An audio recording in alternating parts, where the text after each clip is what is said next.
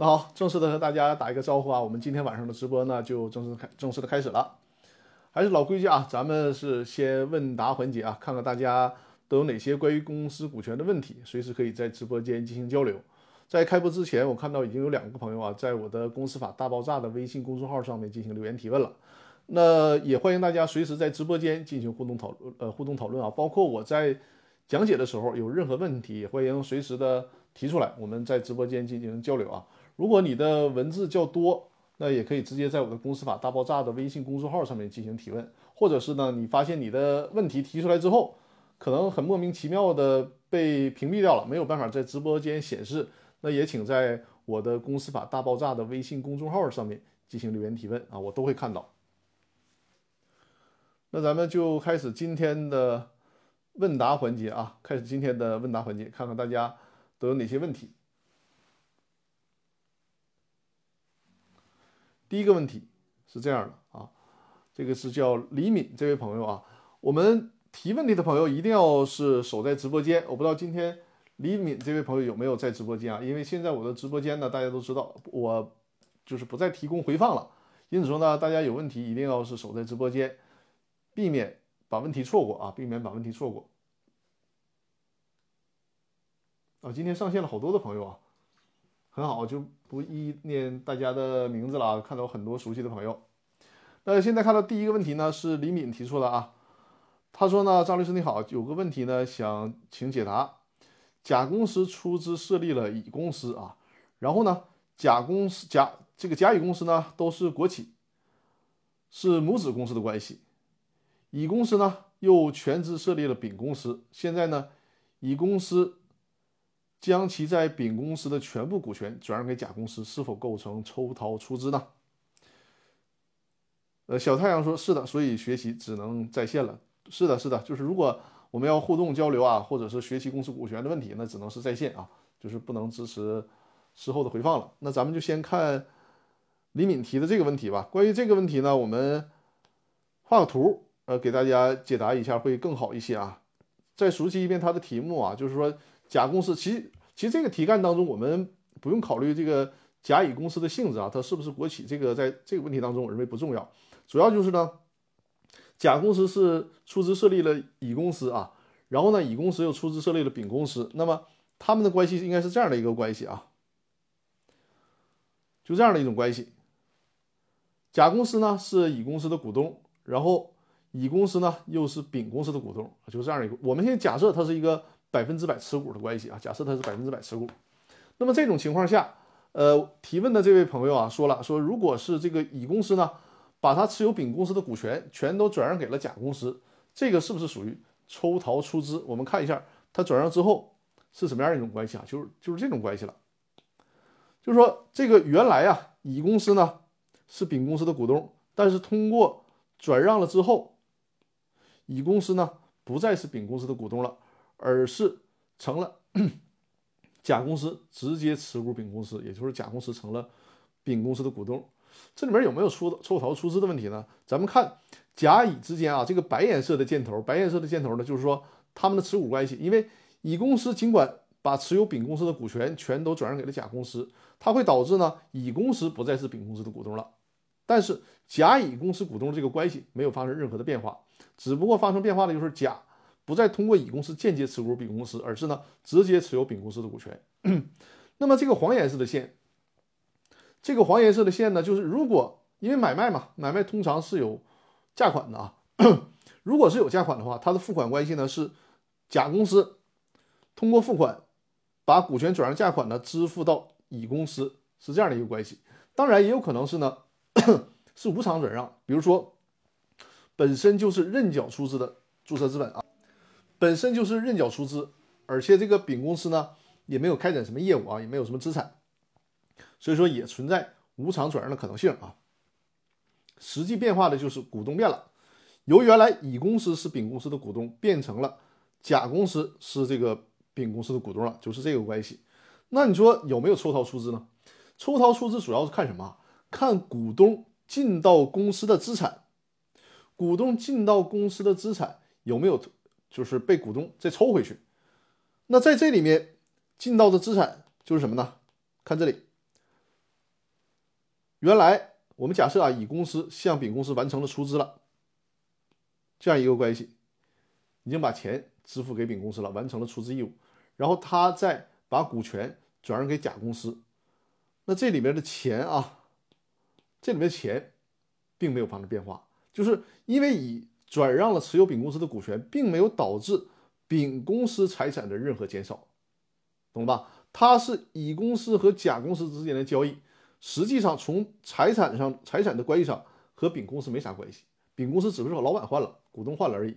所以说，丙公司的钱并没有退回到乙公司，也没有退回到甲公司。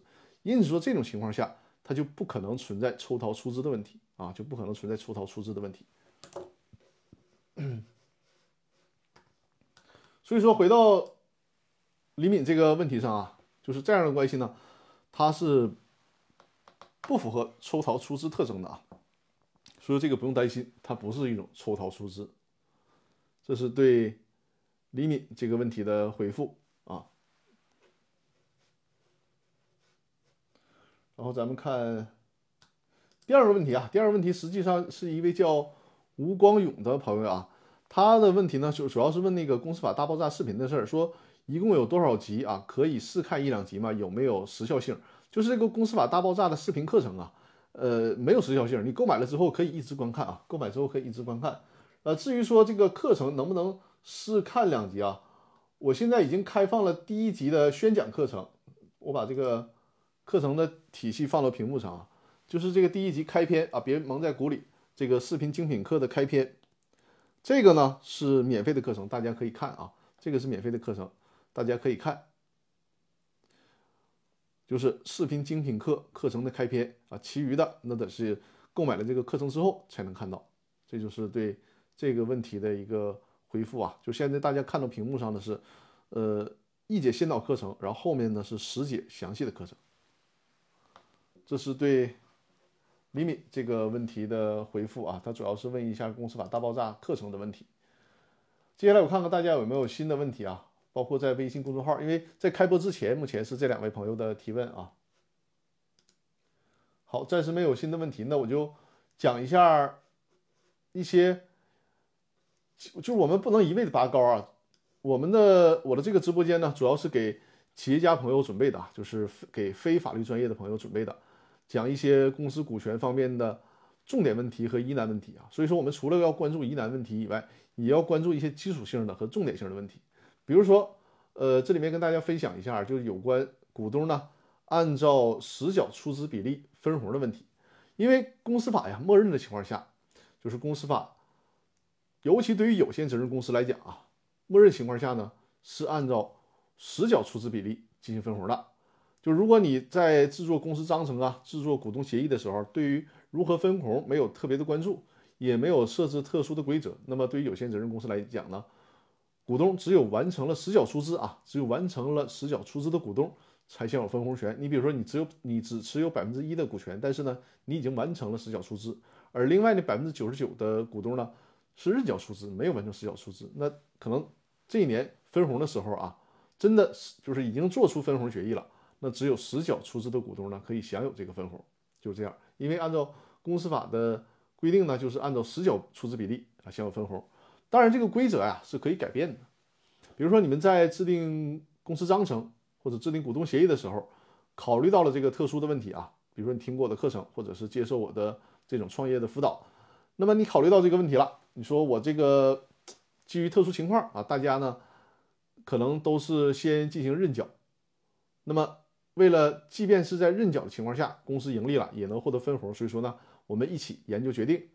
改变这个分红的规则，直接在章程里面写啊，公司股东呢是按照是按照认缴出资比例分红，这也可以啊，这个不违反公司法的规定啊。公司法说你可以，默认情况下，如果你们不约定，我公司法给你们规定了，你们需要按照实缴出资比例进行分红。但是呢，公司法上有一条就是，如果全体股东一致同意改变这个分红规则的话，那么就尊重股东们的这种一致的改变啊，一致的分红规则。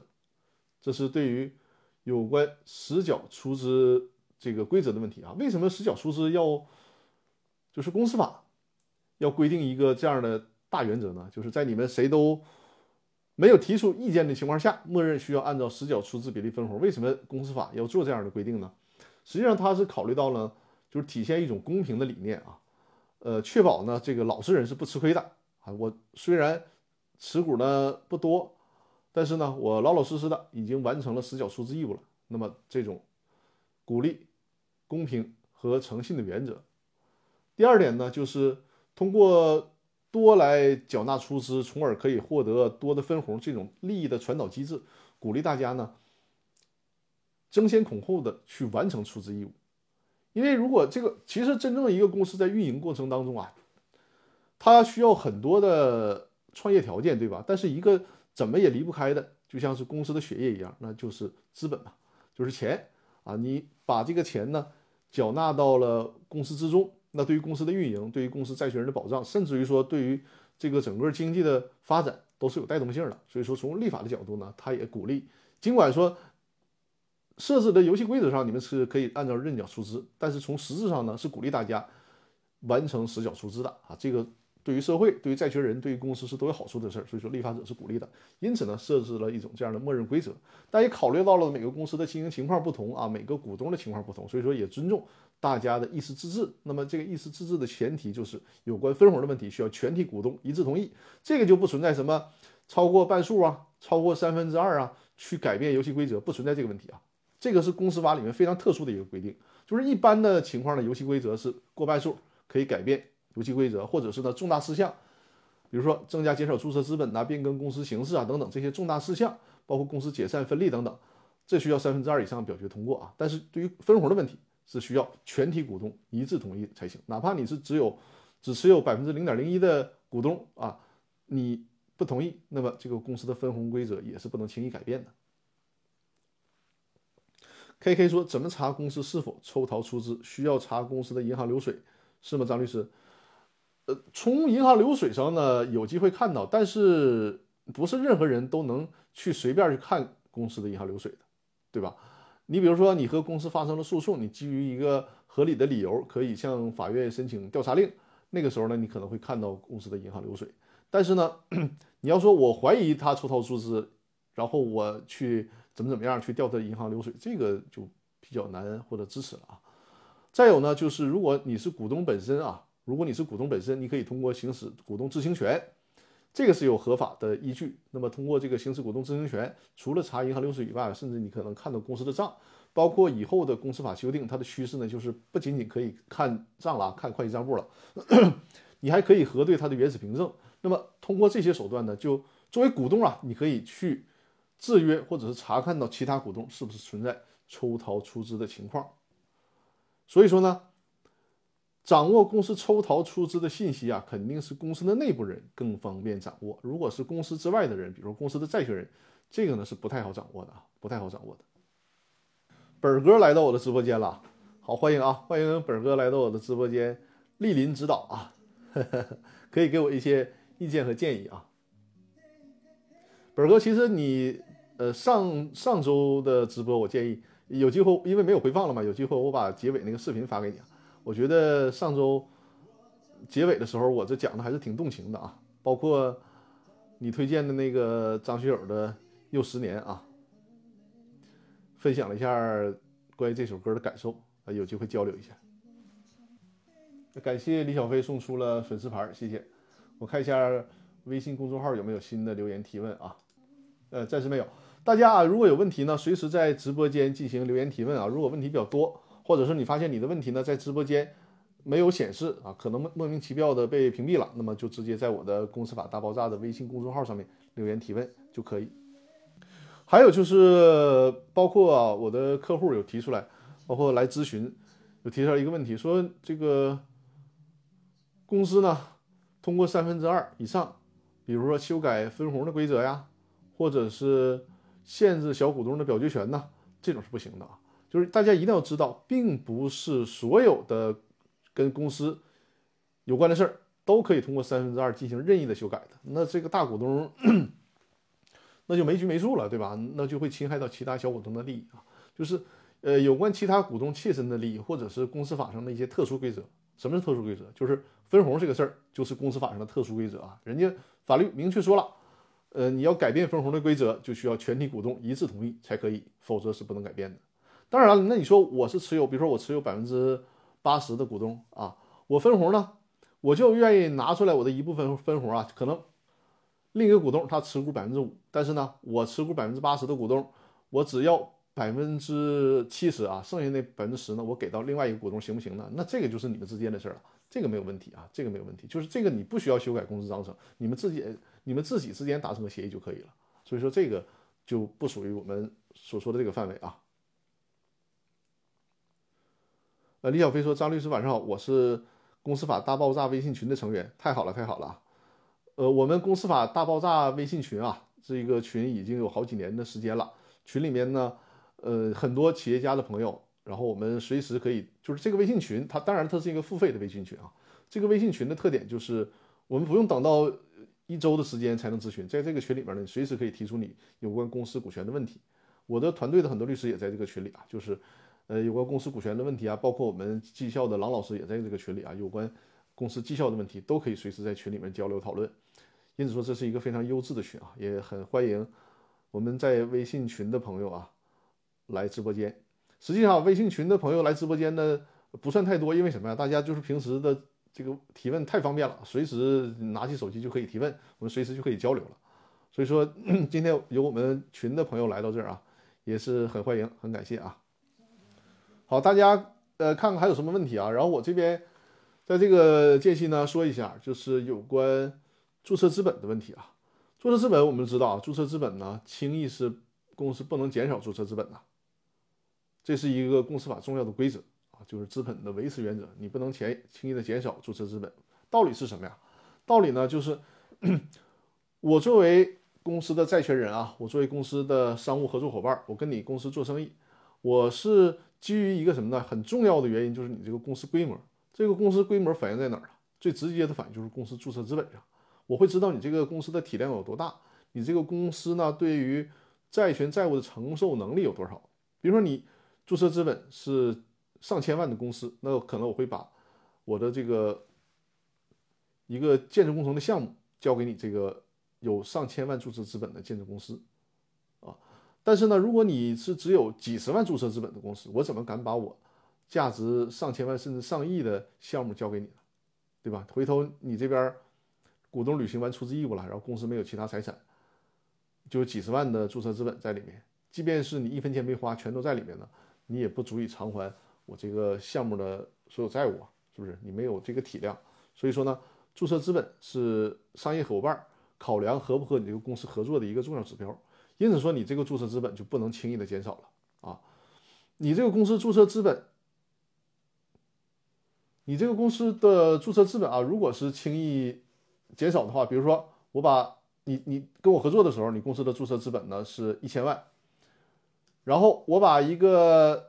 八九百万的项目交给你了，你你忽然光你把那个注册资本减少到二十万了，那你这不坑我吗？对吧？我再向你主张债权的时候，我只能在二十万这个范围内主张吗？当然不行了。所以说不能轻易的减少注册资本啊。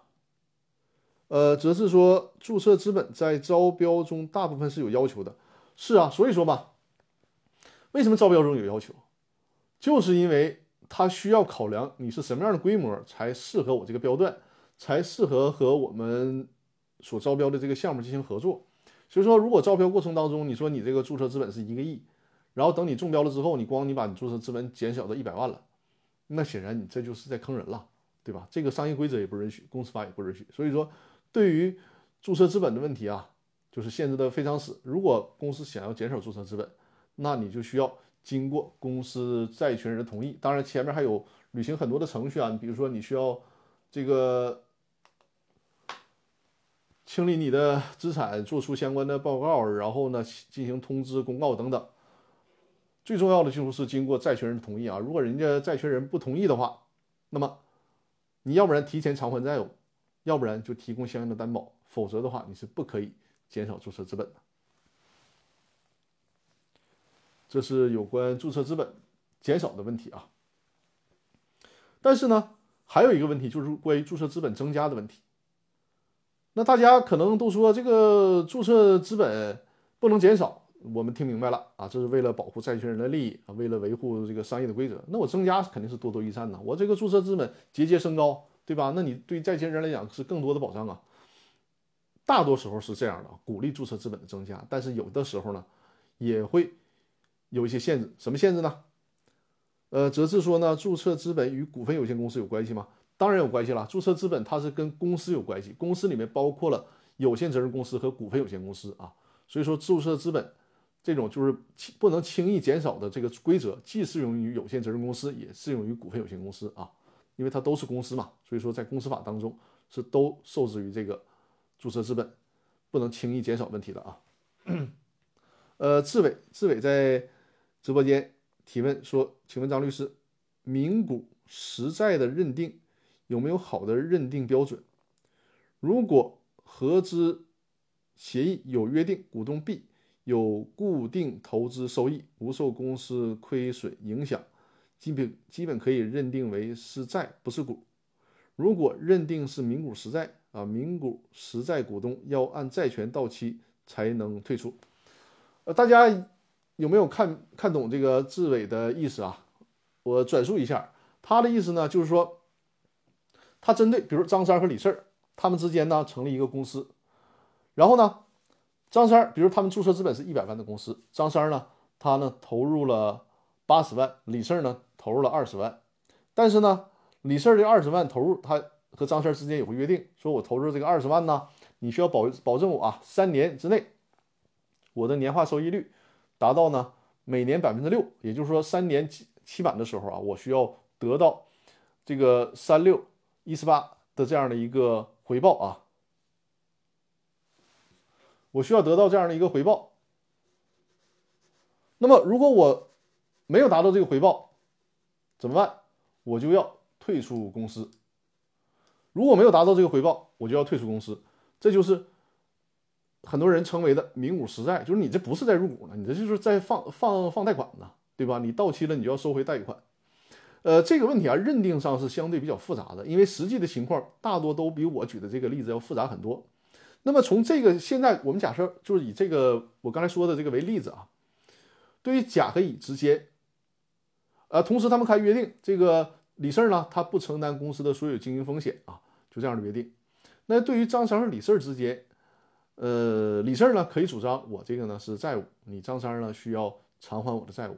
如果这么认为啊，甚至于说你们约定的很明确了，我就是说我名为股权，但实际上呢，我们我和张三之间啊，这个签的协议就是说我实际上就是借你们钱，只不过借的钱的形式呢是我先在你这个公司持股，可以认定为你们是名股实债啊，就是说实际上你们是一个债权债务的关系。但是有一个问题啊，就是这个是你们内部之间的认定。对外来讲，人家债权人可以不管你那一套，对吧？如果你公司注册资本一百万，然后不管你们之间约定多高的这个利息，什么时候还款，只要你李四没有履行出资义务，人家债权人找上门来了，要求公司还债的时候，发现哎你们还没有履行出资义务，公司呢现阶段也还不起钱，于是呢按照九民纪要的那个精神，要求你股东里提前履行出资义务。这个时候你作为李四的股东啊，因为你已经在工商登记了，你就得认。你就得履行你的出资义务。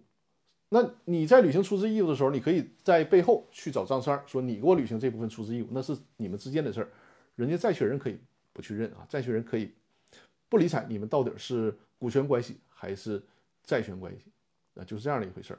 所以说呢，这个名股实债的处理，实际上就是股东和股东之间，就是这个债权债务双方他们之间的法律关系。对于这个。名股实债的投资人这一方，他要承担的风险是什么呢？就是将来人家债权人主张权利的时候，他这个名股实债可能得不到债权人的认可，所以说他需要履行出资义务，然后他自己再想办法去找那个所谓的债务人去进行追偿，就是这样的一种关系啊。呃，哲志说，董事的人数必须是单数吗？很好的问题啊，董事的人数确实就是。你首先啊，你这个从公司法的角度，你没有办法找到一个法律条文说，我公司法要求股东是这个奇数，不能是偶数。公司法上没有这样的规定。但是呢，正常情况下啊，我们理解就是应该是奇数。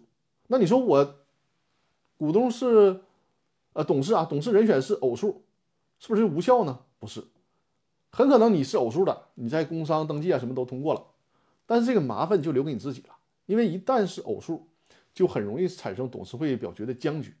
你，而且我 我最近有客户啊，也是和一个很大的机构合作，居然在这个章程里面，就在我们审核的这个章程里面就出现了这个问题啊，就是居然设置了偶数的董事的人数。那么我们作为 我作为审核这个审核这方的律师啊，提出来的意见就是不建议这么做。尽管呢，你设置偶数了，咱老用老百姓的话说，你设置偶数了也不犯法啊，法律呢也没说你就不行。但是呢，你不要这么操作，这么操作的话是实际上是给自己挖坑的。尤其是比如说你设置了啊八个董事啊八个董事，然后呢双方各派四个人，那你这不是很容易陷入董事会的僵局吗？因为大家记住啊，在我们国家的公司法，你哪怕是董事长，你也只有一票的投票权。所以说你不并不意味着你是董事长，说我投票的时候我可以有享有两票，这是不可以的。就是在我们国家的这个公司法当中呢，董事的就是按照人头一人一票。那所以说，你看，你如果你八个人，然后各自派四个人，那一旦出现问题，你这个董事会就没有没有办法形成决议了。所以说是不建议董事的人数呢是偶数的。呃，志伟说：“谢谢张律师，不客气啊。”志伟，我刚才的回答已经完全覆盖了你想要提的这个问题了，是吧？泽志说：“工商登记与股东名册不一致，以哪个为准？”呃，工商登记与股东名册不一致，不能完全就是武断的说以哪个为准。还是那句话，对外，对于尤其对于债权人来讲啊，人家可能就认你这个工商登记的，因为你是对外公示嘛。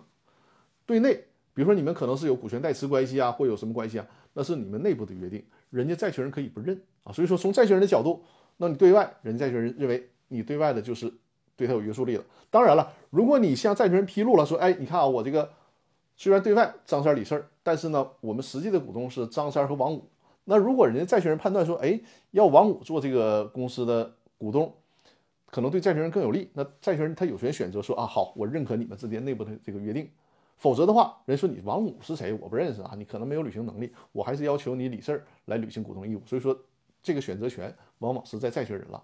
而至于你们内部，那大家按照内部的协议，比如说你是代持的，那就是需要按照。代持的协议履行的义务啊，你不能越俎代庖，你不能说我否认这个这个代持关系，那是不行的，因为你们之间已经有代持协议了。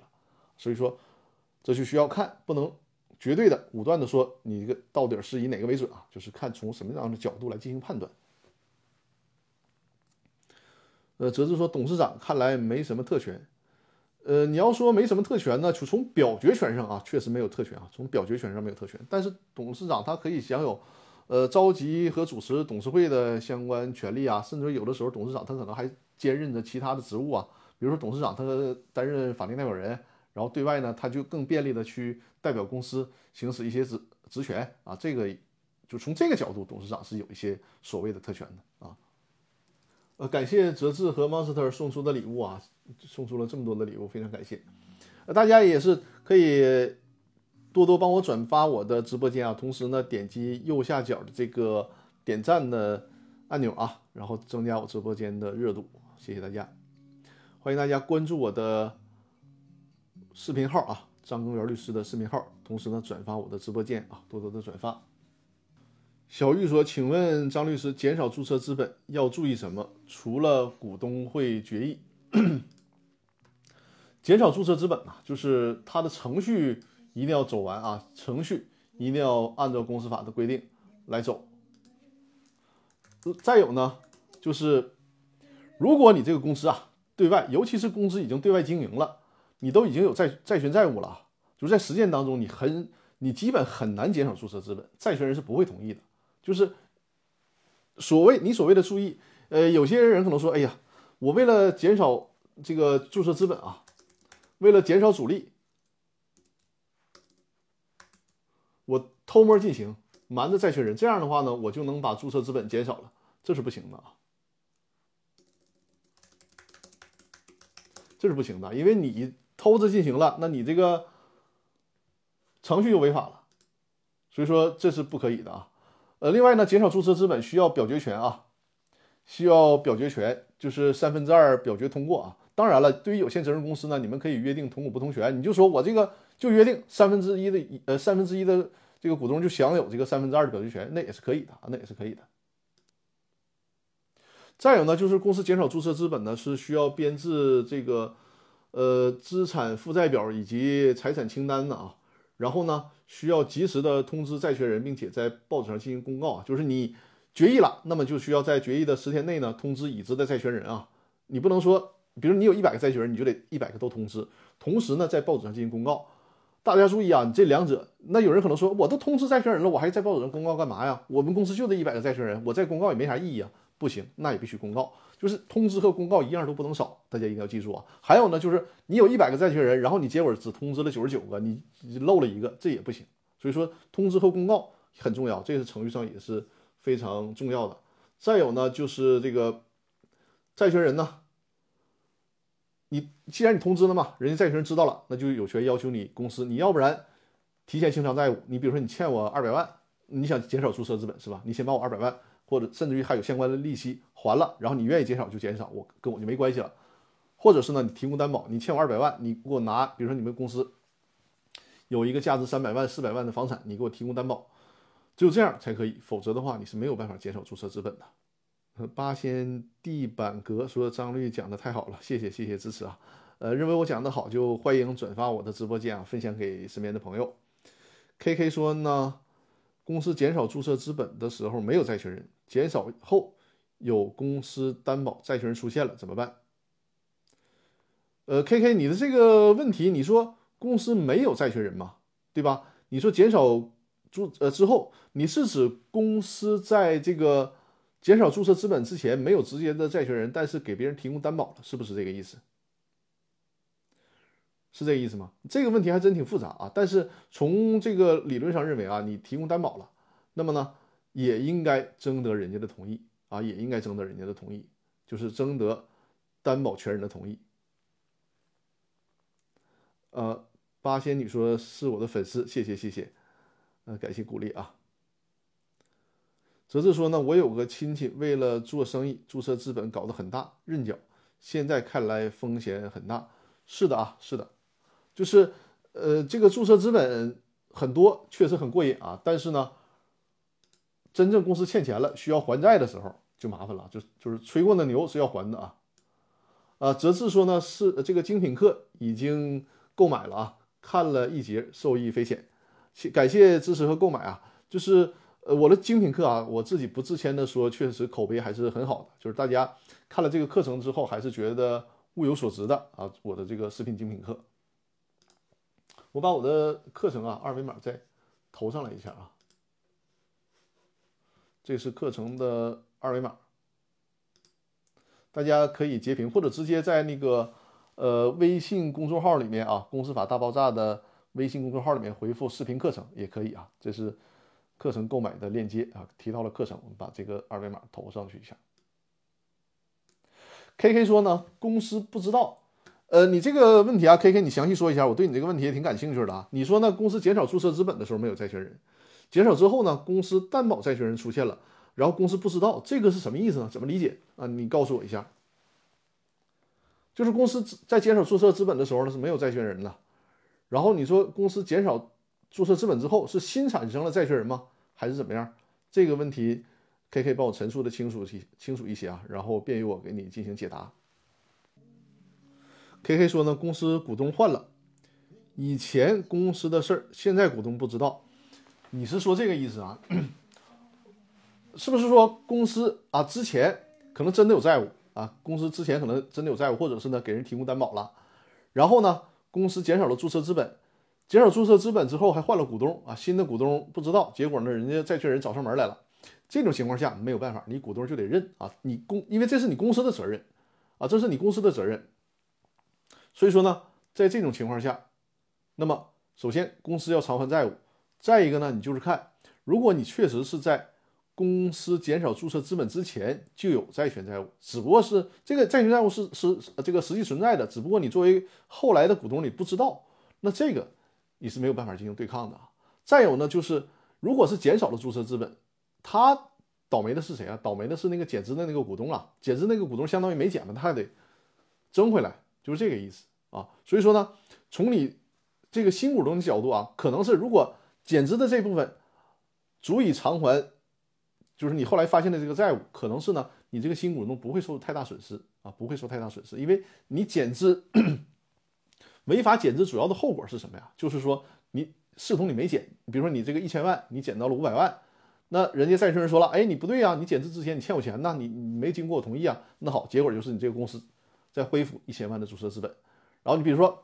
你那五百万是李四持有的啊，通过减资呢，你这个公司可能股东只剩下张三了。然后李四呢，以为他可以金蝉脱壳，从此跟这个公司没关系了。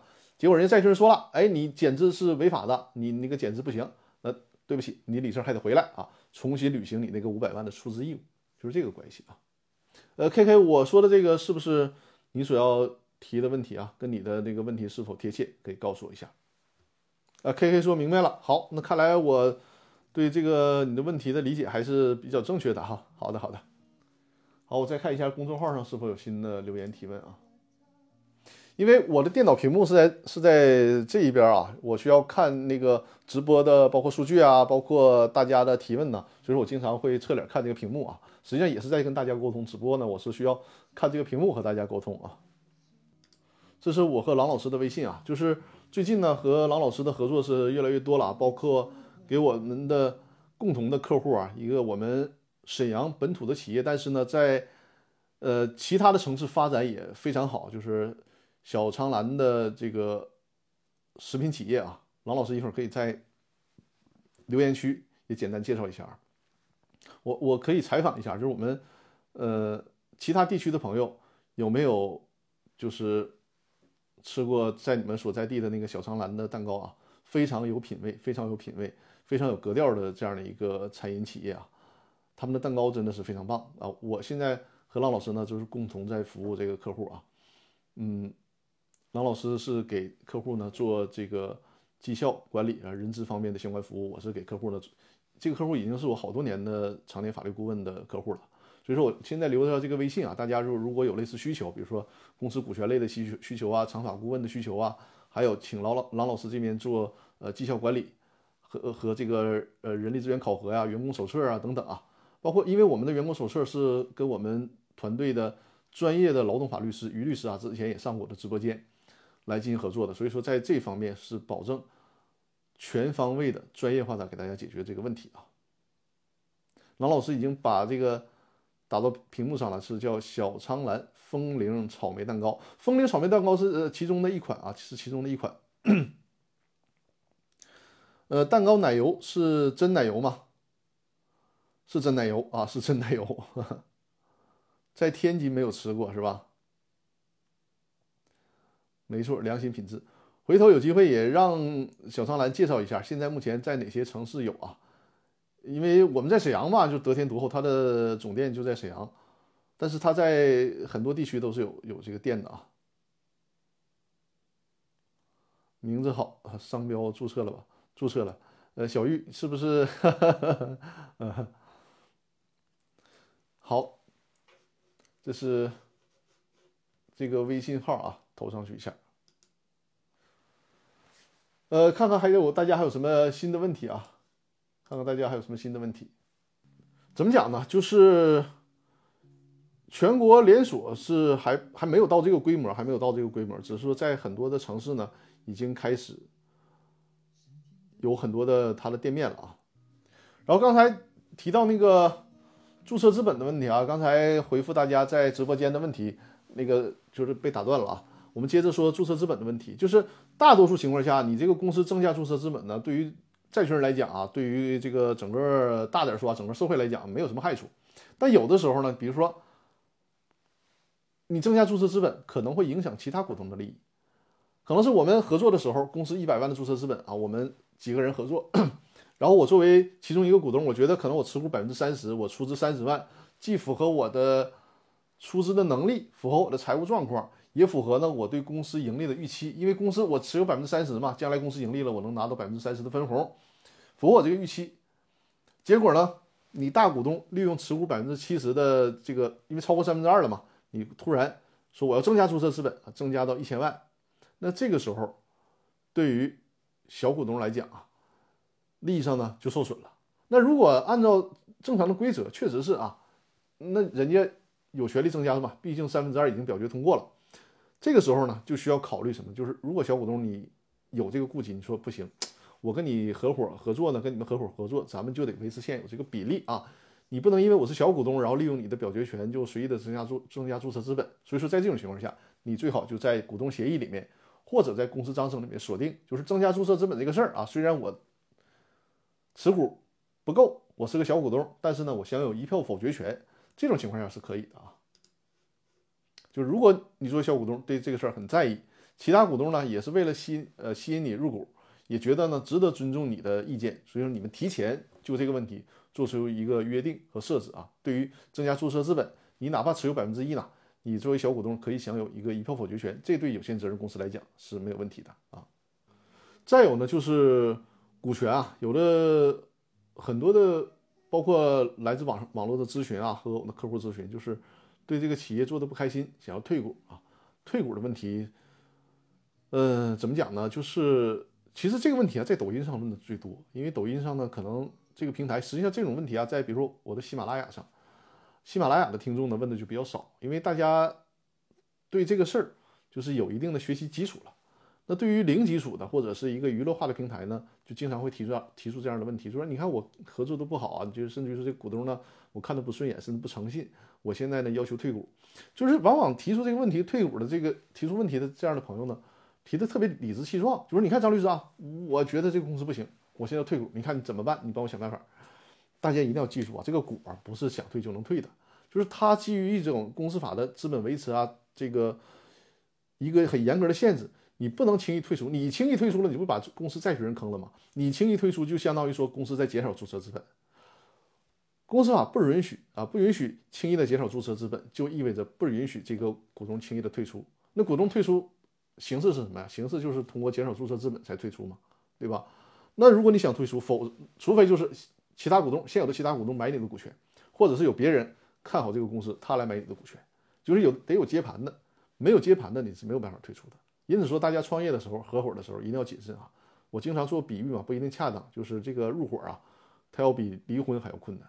你离婚可能是有法律的支持、有法律的保障啊，你还有这个机会，但是入伙呢，你一旦入伙了，没有人接盘，你是退不了的。啊，是退不了的。则是说，股东退出除了有人接手，还有什么办法？一直没搞懂。哈哈，这个问题啊提的很好，就是两个办法啊，一个是有人接盘，另一个就是减少注册资本。减少注册资本有多困难？我今天直播的时候已经花了很大的篇幅说了。除非你这个公司呢没有任何的债务啊，没有任何的债务，同时呢你减少注册资本。也会得到其他股东的配合。你比如你是百分之三十的股东，你做的不开心，你说我想通过减少注册资本的方式退出公司，而且这个公这个时候呢，公司也没有任何的债务，很干净的一个公司，没有任何的债务，那是不是就一定能够减少注册注册资本呢？不一定啊，因为你减少注册资本得人家三分之二股东同意才可以，而且即便是三分之二股东同意了，正常情况下减少注册资本是大家同比例减少，你不可能说。定向的减少，凭啥给你定向的减少啊？你说你这个一百万注册资本的公司，我想减少到十万块钱，那好，那每个人呢都按同比例进行减少，那你显然你还有一部分的股权，你减少减少完了之后，你可能三十万，你还需要有三万的出资义务呢，对吧？那除非人家大股东啊高风亮节，或者说你们达成了一致，说啊那行，我不减少，可能我这个公司注册资本一百万，我占百分之七十，你那三十万你退出，然后呢这个公司呢注册资本就变成了七十万。我大股东变成了百分之百的持股，这可以。如果你得不到人的配合，即便公司没有债务，也没有办法通过减少注册资本来退出。再有一个退出呢，就是有人接盘了，比如说大股东说你退出吧，你的股权给我啊，由我将来履行你的出资义务，或者是呢，由我把你的股权给买下来。再有呢，就是这个有人看好你去买你的股权啊，就像直播间里。这个泽志说的，上市公司就没有这个问题。对呀，上市公司没有这个问题，因为它是股票是流通的嘛，股票是流通的，它的退出其实也是有人接盘嘛。你看，如果你的股票，你为什么很多股票被套牢了？因为大家不看好这个公司，或者是这个行情不行，没人买了，那你就被套进去了。就是股份公司你的退出，实际上啊也是有接盘的，只不过它这个接盘呢，因为是公开市场交交易嘛，接盘比较好找到下家，啊，因为你就像在市场这个这个卖菜一样，你这有人买，那你要自家菜园子呢，你可能就烂在菜地里了，就这么个意思。所以说，上市公司的退出实际上也是啊，有人接盘才能退出，就是有人在市场上买把你的股票买走了才能退出，否则的话，那你就是套牢的那一个了，就这个道理啊。又说。呃，好像实际工商那边必须所有股东同意。哎呀，这个没有办法，现状就是工商行政管理部门呢，政策上我也不好做过多的吐槽啊，就是很多跟公司法不太一致的地方，实际上没有这个必要啊。但是你真遇到了，就是工商行政管理部门提出了很多苛刻的要求，甚至于说是不符合公司法规则的要求。我以前也给大家提过建议啊，要不然呢，你找主管领导，因为通过通常的主管领领导呢。确实业务水平会很高一些，他能够充分的理解，而且呢，他也能够有权利去定这个事儿。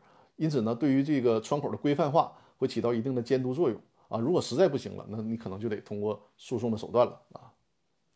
志伟说呢，实名呃名股实债没有约定双方退出时间，如果债股这方没按时收到投资收益，可以。以不安抗辩或者是好的抗辩方式，让对方回购转股吗？呃，大概我明白那个泽志的意思啊，就是说名股实债呢，实际上就是一个债权债务的关系，但是呢没有约定退出的方式。如果没有约定退出的方式，但是呢基于法院的审理认为你这个实际的法律关系是债是债权债务关系。那也有机会啊，实际上是债权债务关系呢，你去退出。但是这种案子啊，在实际审判当中，因为如果真正懂业务的法官，他不能等，不能仅仅看你们是呃，实际上是一个债权债务关系，他还需要考虑到你这个特殊情况，你是股权公司对外有没有债权债务，会不会导致你这个退出会导致这个注册资本的减少啊等等，会不会出现这种情况啊？但是如果单纯的看啊，就是你这个法律关系被认定为实际上债务关系，那有可能是强制你这个股东呢。收购这个股权嘛？你既然是债债权债务关系，你就是还钱还钱把股权拿回来，就这个意思。泽志说呢，工商不专业，这个我也不好在直播间说 这这样的这种大言不惭的话啊。但是就是还是怎么讲？呃，公司股权的问题，还是最终的规则需要落到公司法上啊，需要落到公司法上。就是公司法对了，那么就按照公司法的条款进行梳理，就没有毛病。所以说，呃，在工商，在这个工商啊窗口啊，大家也需要耐心的跟窗口的同志进行沟通啊，因为实践实践当中啊，就是法律啊，你别管哪个国家的法律，它永远都不可能追得上这个实际的情况啊，总会有滞后的一些情况。所以说呢，窗口的有有这个一些人员问到问题，遇到问题的时候，也会是比较疑难困惑啊。但是说有些基本的东西，你比如说。有表决权通过呀，或者是这个呃股东转让股权呢，是不需要一定有股东会决议的，这些是一个基本的东西，就是需要慢慢的去普及，让大家知道这些公司法的一个基本规则。呃，我们的直播时间啊，九点了，看看大家如果没有新的问题的话，我们就会进入收尾了啊。我看一下大家还有没有新的问题啊。K K 说外地工商不是专业，这个是一个相对概念了，外地工商是指哪儿啊？如果我们沈阳呢，那沈阳以外都是外地工商。那如果你是北京的，北京以外包括我们沈阳也是外地工商了。呃，小玉说啊，你还有问题吗？小玉，那行，那个回答你的最后一个问题，然后我们今天的直播呢就做收尾，好吧？回答小玉的最后一个问题。如果大家还有其他问题，就在我的“公司法大爆炸”的微信公众号留呃留言提问啊，然后我在下周呢会为大家进行解答。小玉说好像发不出去，对呀。就是有的时候莫名其妙的就会发不出去，这个时候啊，你就到我的微这个公司法大爆炸的微信公众号上面留言提问就可以了啊。小玉说呢，人工智能通过司法考试，这个是真的吗？你说的是 Chat GPT 的四点零版本是吧？呃，据说是真的啊，据说是真的，就是他通过的是美国司法考试啊，不是我们中国的司法考试，但是确实很厉害啊。所以说你看啊，毫不客气的说，人工智能对于律师啊、医生啊。都是一个冲击，未来会怎么样？我们不知道啊，就过好现在每一天吧。小玉说呢，如果股东在公司的股权被冻结了，不能减了吗？那你都被冻结了，当然就不能减了。股权都被冻结了，你不能减资了，也不能转让了。小玉，这就是你提的全部的问题是吧？好，那我们今天的直播呢，就是主文部分到这儿了啊。结尾的部分，熟悉直播间的朋友都知道，就是现在加了一个小结尾，就是每次呢争取跟大家推荐一本书，很好，很有意思啊。则是今天刚才刚才在直播间里提了一个问题啊，说人工智能能通过司法考试这个事儿是真的吗？那就是现在很火的那个 Chat GPT 啊。那么今天跟大家推荐的这本书，就跟这个 Chat GPT 有关系，很厚，看到没有？很厚的一本一本书，挺吓人是吧？这本书的名字就叫《图灵传》，艾伦·图灵传，呃。可以称其为计算机的鼻祖啊，也是人工智能的鼻祖。大家知道吗？人工智能衡量什么是人工智能，什么是合格的人工智能的标准是什么？衡量什么是真正人工智能，或者达到了人工智能的标准是什么呢？它的这个标准就是图灵测试，它就来自于图灵。二战，图灵是二战时期啊，英国的一位。计算机专家破译了德国人的很多的密码，是对二战做出了功不可没的贡献。只不过他的结局呢是比较悲惨的。很厚的一本书啊，尽管我在之前都推荐大家一些入门的比较薄的书籍，但这本书呢，我是很希望，即便是厚啊，也希望大家都能够读完啊。这就是所谓通过这个图灵测试啊。就是图灵所提出来的，他是最早提出来这个人工智能的。呃，大家有一部电影啊，有个有个有一部电影，大家可可能搜一下，就是那部电影也拍得非常好。呃，就是图灵的，但是那个电影叫叫什么名字？我不在直播间有没有人记得啊？可以提醒我一下，或者大家直接搜那个图灵的电影，就会找到这个电影的名字啊。就是如果你这个书实在是觉得很吃力的话，你可以先看一下那个电影。他提出来所谓的图灵测试。什什么标准呢？就是说你在跟计算机问答的时候啊，无论是文字问答还是语音问答，你没有办法判断它是一个计算机，也就是说你就认为它是一个人，这个时候才是真正意义上的人工智能。这就是所谓通过了图灵测试啊，就是说标准就一个，就是你跟这个计算机对话的时候，你根本不知道它是计算机，它就是个人。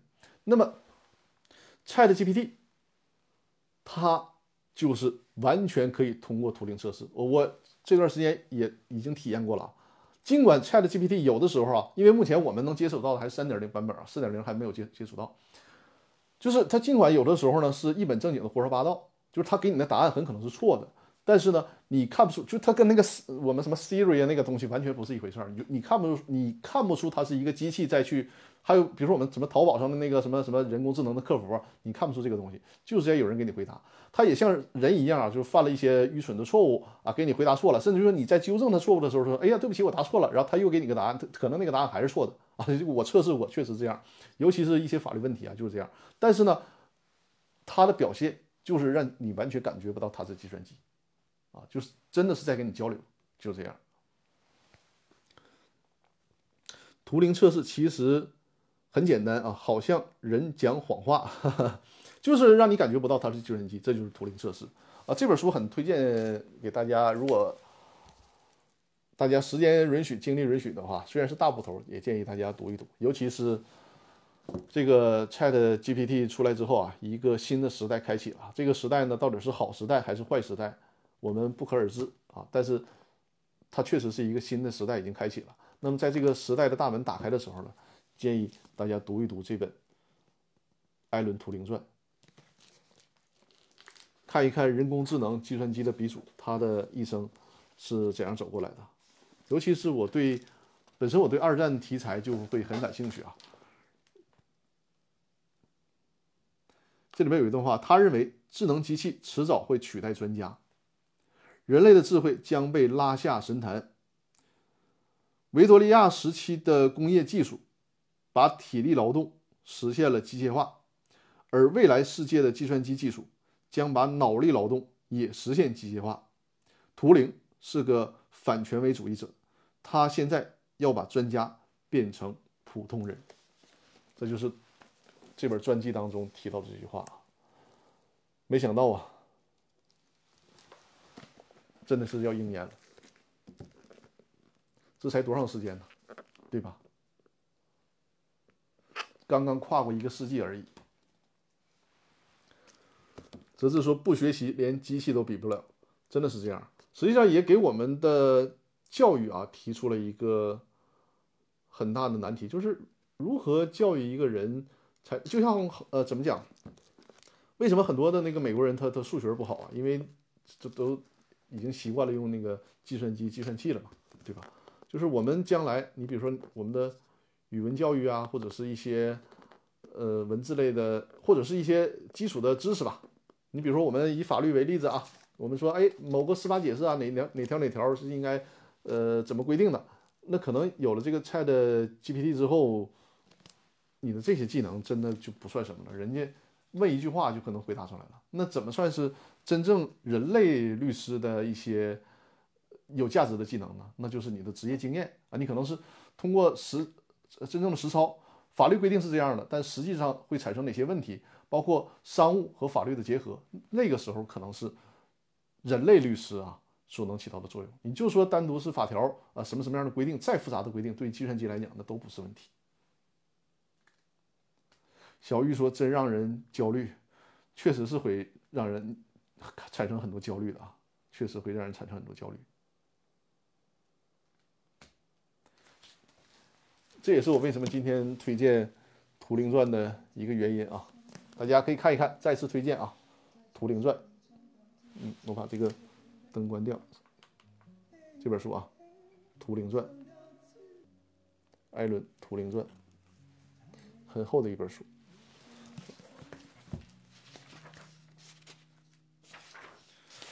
我看看有没有他的，这是最早期的计算机啊，就是那个那那个电影，非常推荐大家看一看啊，那个。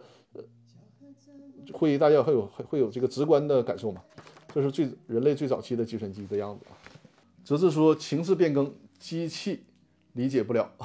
对，情势变更连人都在都都都解释不太好啊。好，那今天的书呢也推荐到这里了啊。然后没有其他的问题啊，我们就下周日晚上的八点再继续展开交流和讨论啊。感谢大家一个小时的互动交流和陪伴啊，很感谢大家。啊，对，小玉说啊，电影叫《模仿游戏》，是的，是的啊，电影叫《模仿游戏》。对，呃，大家如果觉得看这本书啊确实比较大部头，那可以先看一下这个电影《模仿游戏》，然后回过头来，还是推荐大家再认真的读一遍这本书啊。对，《模仿游戏》啊，电影的名字。好，那我们今天的直播呢就到这里了，好吧？祝大家新的一周啊都工作顺利。有一个好心情啊，好心情真是太重要了。大家都坚定自己的信心，好吧？我和大家共勉，大家有一个好心情，愉快的从事新的一周的工作，愉快的享受新的一周的生活。感谢各位的陪伴，我们下周日晚上的八点再见，谢谢大家，谢谢。小玉说：“谢谢，再见。”好的，再见，再见。然后再次感谢今天直播啊送出礼物的朋友，Monster 哲志啊，李小飞、郑地和小玉啊，感谢你们，感谢感谢。下周再见，下周再见，谢谢大家，再见再见，谢谢谢谢。